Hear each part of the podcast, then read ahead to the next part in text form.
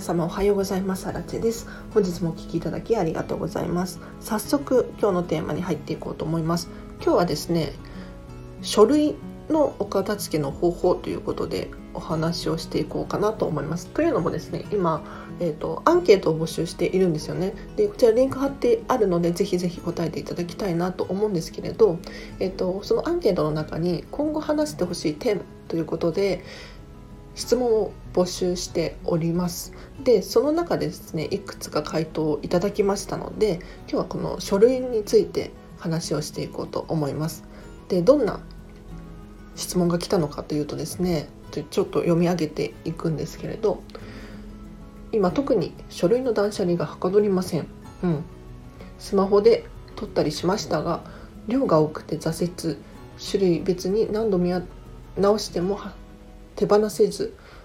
取り掛かっても途中で嫌になり放り投げてしまいますっていうことでありがとうございます。これすごいわかる。めちゃめちゃわかりますよ。はい。で書類ってえっ、ー、と本当に大変なんですよね。というのも中身の情報量ってすごく膨大で一個ずつこう読んでいったら結構脳みそ使うというかかなり疲れるんですよね。はい、ただこの書類の整理を終わらせると本当に頭がすっきりするのでぜひぜひ終わらせていただきたいんです。はい、これはねかなりメリットでかいので終わらせていただきたいなと思います。で私の中で書類ってどういう分類かっていうとですね虫だと思ってるんですよ。虫。虫ですね。で書類に関してはこうなんとなく1枚とか残しちゃうたりするじゃないですか。その判断が難しくて。ただこの1枚を許すと他も1枚許しちゃったりしてどんどんこう増殖していくんですよ。はい。なので1枚許すとどんどん増えていく。虫みたいだななんていうふうに私は思っております。なので1枚たりともあの一つ一つこう見ていってちゃんとしっかり判断するっていうのはとっても大切だなと思います。ただ結構ねあの情報量多いので本当に脳的に疲れて嫌になっちゃうんですよね。私もすっごくよくわかります。ただ書類の手放し方ということで私はミニマリストなのでえっ、ー、と答えていきたいと思います。で私自身何を手元に書類をものを残しているのかっていうとまず保管するものですよね、えーと、契約書だったりとか保証書だったりとかどうしても残さなければならないものってあるじゃないですか。これらは残しています。もう仕方なく無条件に残すっていう感じですね。はい。で他には、えーと、未処理のもの。これこんまりメソッドでもそうなんですけれどえっ、ー、と例えば税金の支払いの書類だったりとかなんだろう今で言ったら確定申告の書類だったりとかこういうものは保管保管残しています。はい、未処理系ですねで他にも例えば提出しなければならない書類とかもそうですね学校に提出しなければならなかったりとかそういう書類も未処理のものになりますでこの未処理のものっていうのは基本的に早くあの処理してゼロに近くするっていうのがポイントです。はい、で最後に多分ここがミソかなって思うんですよ。今使っている書類ですね。はい。でこれをどうするのかっていうのがかなり難しくなってきたりするんですよ。で今使っている書類例えば私の場合はこのこんまり流片付きコンサルタントになりたいのでそれ関係の書類だったりとかなんか勉強用の書類だったりとかあとはそうだな、えーと、私よくノートにメモを取るんですね。はい、で自分で手書きでメモを取ってるんですけどこういう書類っていうのかな紙がもうたくさんになってきてしまうんですよ。はい、でこれいうのが今使っている書類というのかな私の場合ですけれど。はい、でこの今使っている書類を私ミニマリストっぽいので限りなくゼロにしていますで本当にえーと、必要だなっていうふうに思う時もあるんですけれど手放しちゃったりするんですよ。あえて手放しちゃったりしています。というのも、えーと、こうノートにメモ書きするじゃないですか。でそういうのをどんどんどんどん溜まっていくんですよねそういうのが。でこれ見直すかって言ったら割とそうでもないんですね。うん。見返したりっていうことはあんまりしないんです。で確かに見返した方があの頭に入るしすごく重要だなって思うんですがこんな研究データがありましてですね人って忘れた時に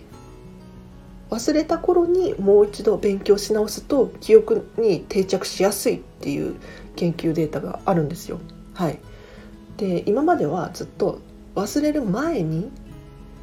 勉強し直す復習すると頭に定着するよなんていうふうに言われてきたかもしれないんですけれど今はですね違って忘れた頃にもう一度やるっていうのがなんかベストらしいですね。なので私はこれを真に受けてですね自分でこうメモするじゃないですか。で結局忘れちゃうんですよ。うん。でその頃になるとどこにノートを取ったのかメモを取ったのかもすら忘れちゃうんですよね。はい。なので結局ねノート取ってもその時にアウトプットしてるので一回脳みそには入っていて記憶の奥底にはどこかにあるはずなんです。で忘れた頃にはもうどこに書いてあるのかもうとっくに忘れちゃってるのでえっ、とノートを見返すことができない状態になってしまってるんですよ。なので私はもうノート自体をですねメモ書き自体をですね捨てちゃってるんですね。もうパンパンにこうノートを書いたら捨ててしまってます。はい。でどうやって復習するのかっていうとふとしたきっかけで、えっと、同じことを言ってる人に出会うとか、えっと、YouTube だったりとかこう他のラジオだったりとかも聞いて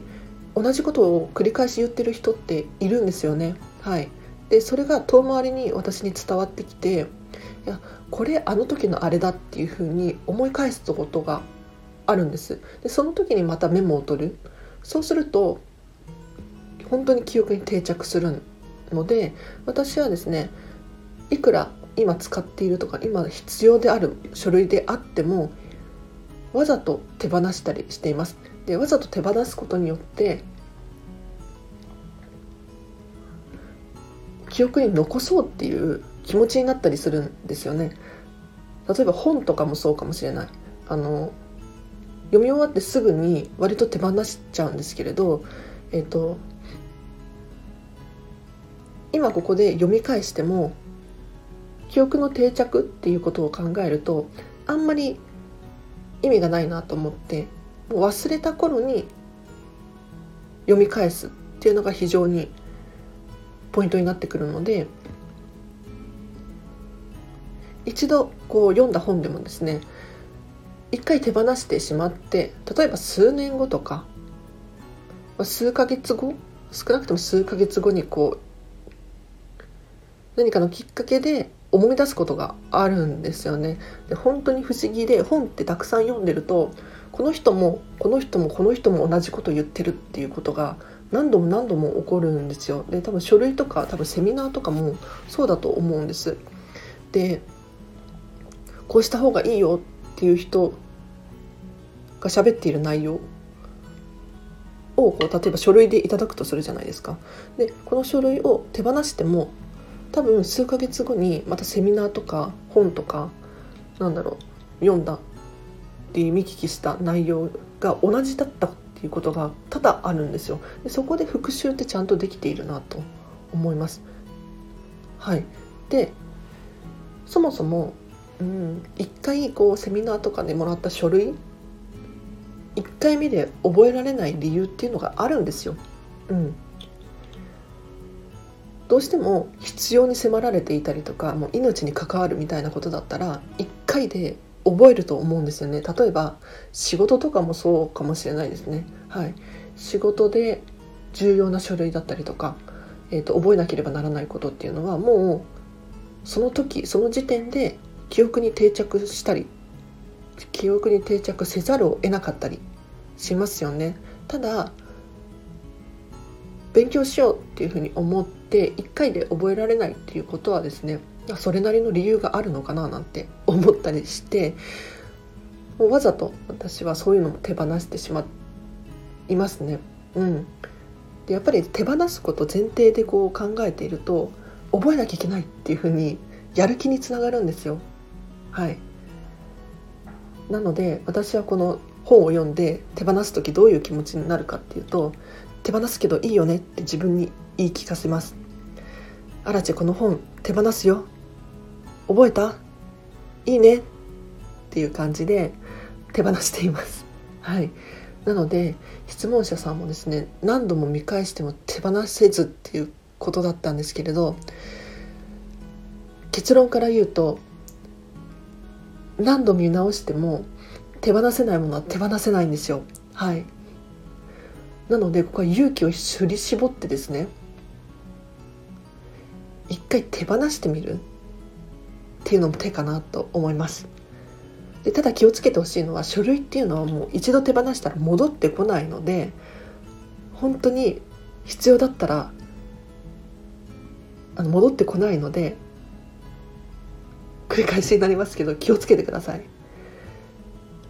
ただ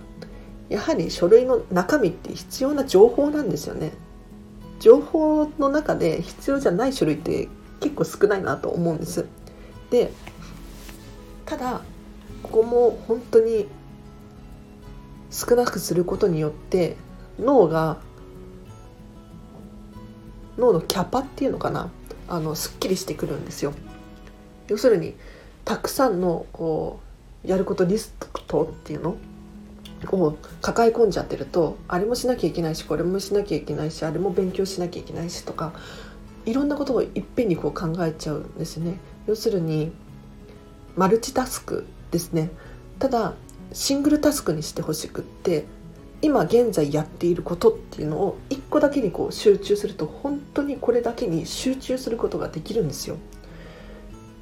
でシングルタスクが非常におすすめなんですがというのも人ってこう同時進行にいろいろやるとミスが増えたりとか、うん、やっぱりどうしても集中力が欠けてしまったりとかそういう現象につながるんですよなのでマルチタスクっていうのはあまり効率が良くないと言われていますで書類に関しては、えーと、手元に残ってしまってるとなんとなくこう意識してしまうんですよね。えーと、書類に限らず物質的なものもそうなんですがこう目の前にこう漫画が置いてあったら漫画があるっていうことを脳のどこかでこう意識してしまうんですよ。で分かりやすい例がテーブルの上にスマホを置いとくじゃないですか。ご飯食べに行ったりとかカフェに勉強しに行ったりとか。でこういう時にスマホがピロンってこう鳴るとやっぱり気になって見ちゃうじゃないですか。それっていつもスマホ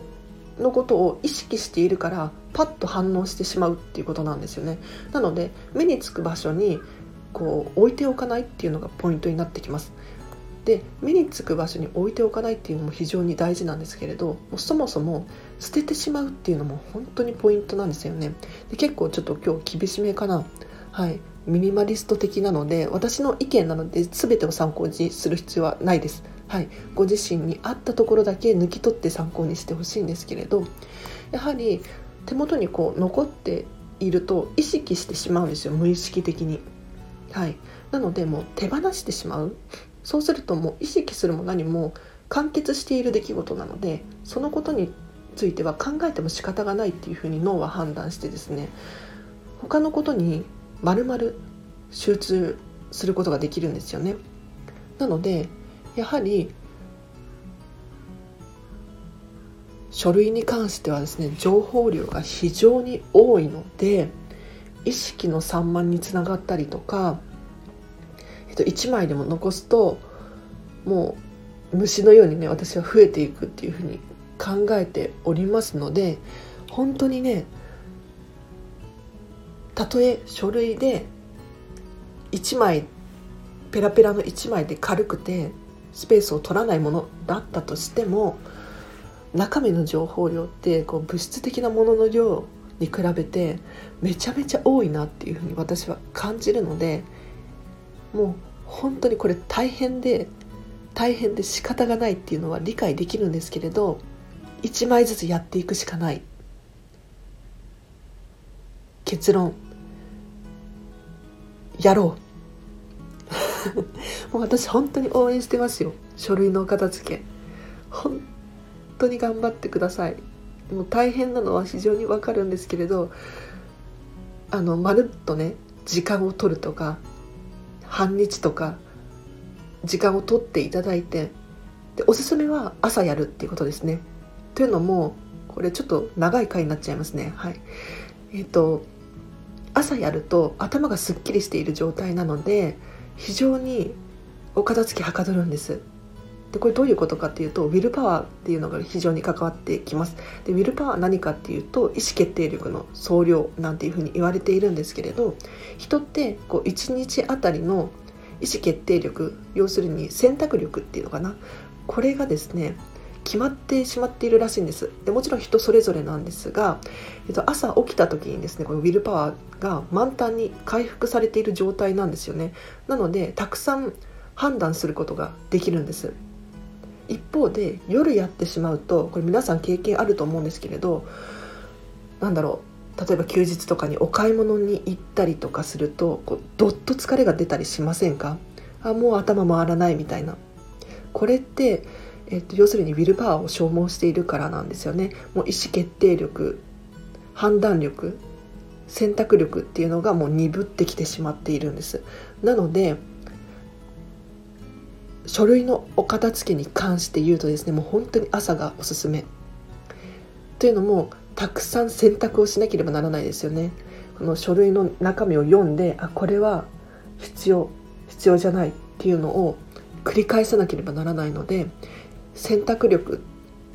の量が満タンである朝のうちにやるのがポイントかなと思います。はい。どうですか？今日話してほしいテーマ質問者さん。届いているといいな。ということで今日はこの辺りにします。でもうちょっと深掘りしてほしいようだったりしたらまた質問でいただけるとコメントでもレターでも匿名で送れますのでぜひぜひ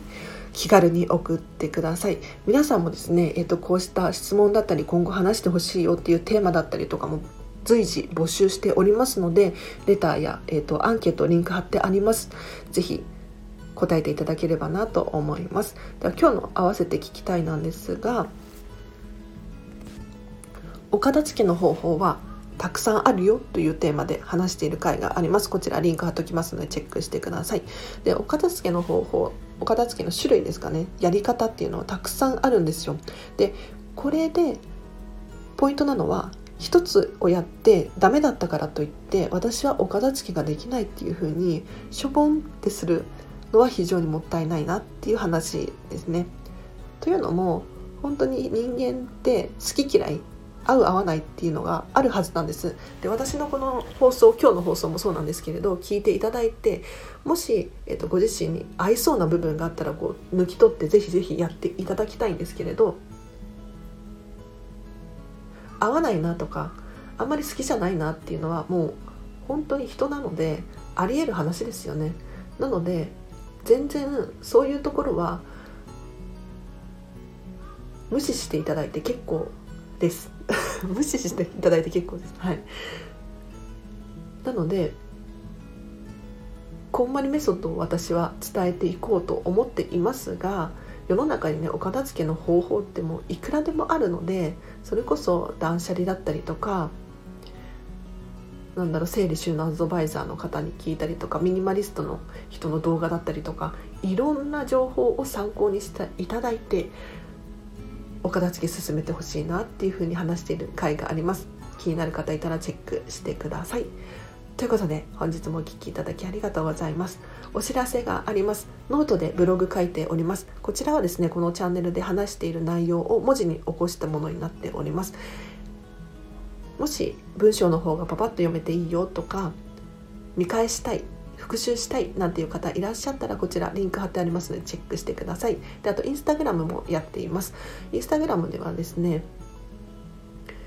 ラジオ更新したよっていう最新の情報がゲットできたり私の私生活が少し見られるので気になる方もしいたらチェックしてください。ということでこの辺りかなはいでちょっと雑談していこうと思います。はい、もしお付き合いいただけたらとっても嬉しいです。というというのもね何話したいかっていうと昨日実はえ、ー、とキングコングの西野昭弘さんのオンラインマーケティング講座上級編ということでオンラインでセミナーを受けてまいりました。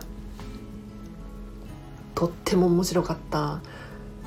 でオンラインセミナーの場合こうもらえる書類っていうのは基本的にないんですよね。事前にいただく書類っていうのはゼロなんですけれど、えーと、自分でこうメモを取りながら聞いているので、えーと、このメモをですね書類っていう風になるのかななんていうふうに思いました。で昨日も英語の英語の紙？6枚くらい気づいたら書いていてまあゆくゆくは手放してしまうんだろうけどというのも西野さんの私オンラインサロンに入っているんですが結構何度も何度も同じことを繰り返されているんですよね。でこれって非常に重要だなと思っていて忘れた頃にもう一度話してくれるのですっごく頭に定着しやすい。で昨日のオンラインマーケティングの講座もですねどこかで聞いたことがあるような内容を、まあ、西野さんの過去のセミナーだったりとかで話している内容をまた再びこう話してくれてるっていう部分もあってですねあそういえばそうだったと思い出すんですよね。でこれって自分自身でこうノートを読み返してもそうはならないんですよなかなか。うん、というのをパラパラ読み返してあそうそうそうっていう感じでスラスラ流してしまっちゃったりしているんですよ。なのでこう自分自身のノートを読み返すよりもまた新たに別のタイミングでこう知識として入れるっていう方が私はですね記憶に定着しやすいななんて思います。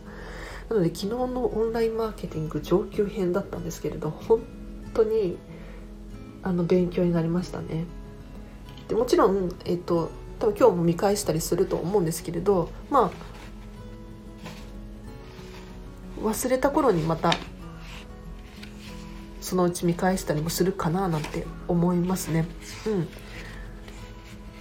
でやはり頭にしっかり定着させるには手放すことかななんていうふうに思います。で手放すっていうふうに決めちゃうとやる気につながるんですよね私の場合。もだって手放しちゃったら二度とこの紙は戻ってこないんですよ。なのでしっかり記憶に定着させないとっていうふうに思ったりしますね。うん、で特に書類の記憶の定着っていった部分で言うとアウトプットって大事だなって思います。で私の場合このスタンド FM がそうなんですが人に教えるとか伝える。で自分の言葉でこう咀嚼してっていうのが非常に大切なんですよ。あのインプットをねいくら頑張ってもアウトプットまでしないとしっかり記憶に覚えることができないななんて思うのでもし勉強系の書類だったりとかがあるっていう方はですねアウトプットの場を用意するといいかもしれないです。で結構えーと、やられてる方いらっしゃると思いますね。例えばブログを書いたりとかもそうだしこのスタンド FM みたいにラジオでしゃべるっていうのもそうだしいろんな方法がありますよね。もうそれこそあのご家族にしゃべるっていうことも大切です。なのでこのスタンド FM もそうなんですけれど荒地のチャンネルでねっていう感じでご家族にこう伝えていただくなんていう、まあ、宣伝になっちゃうんですけれどっていうふうにしていただくとより記憶に残りやすいと思うのでぜひぜひそういうふうに活用していただくのもいいかななんて思います。はい今日のところはこの辺りですかね。もう昨日の西野さんのオンラインマーケティング講座良かった。何が良かったかっていうと西野さんって今日本でかなりトップクラスでバリバリやられている方の一人ですよね。なのでこういう方に本気の教えを請うっていうのはかなりショートカットになるんですよ。こう徐々にレベルを上げていくっていうのももちろんステップとして重要だと思うんですが情報としてねボンとこうトップの話を聞くとあそうなんだそうなんだそういうことなんだっていうふうに理解できますよねただ、まあ、自分の器がまだここまでの領域ではないのでいきなりここのクラスで成長できるかって言ったら無理な話なんですがここの情報を一旦仕入れると何て言うのかなそこの間自分の今のレベルとトップのレベルの間をですねこうなんとなくイメージしやすかったりするのでじゃあ私は全部は無理だけどこれはできそうとかそういう感じで進めることができるんです。なのでやはり一度こう本とかもそうですがトップの人の話を聞くって本当に重要だなと。で特にやる気になるんです。もうバリバリやられている人ってもうパワーがすごいので何ていうのかなパワーが伝染するみたいな 勝手なイメージですけど私もうわ西野さんやってる今日もと思ってあ私って私もやらないとみたいな。なので昨日そのオンラインマーケティング講座を受けた後に西野さんがオンラインサロンの記事をね2 3 0 0 0文字これから書くとかって言ってたから私も負けじとノートでブログ書きましたよ、まあ、1,000文字くらいですけど私の場合は、はい、夜中にカタカタ書きましたね。うん。偉いぞと思って。まあ、全然偉くないんですけど全然ひよっこなんですけど。はい。という感じで雑談にもお付き合いいただきありがとうございました。このチャンネルではですね見習いこんまり流片付けコンサルタントである私がもっとお片付けがしたくなるそんな理由や効果メリットについて話をしておりますので是非また毎日更新しておりますのでまた聞いていただけるととっても嬉しいです。では本日もお聴きいただきありがとうございました。もう寝起きすぎて声がガラガラですみません。はい。また次回。お会いしていただけるととっても嬉しいです。では質問も募集してますよ。質問ありがとうございました。また今日もハッピーに一日を一緒に過ごしましょう。あらちでした。バイバイ。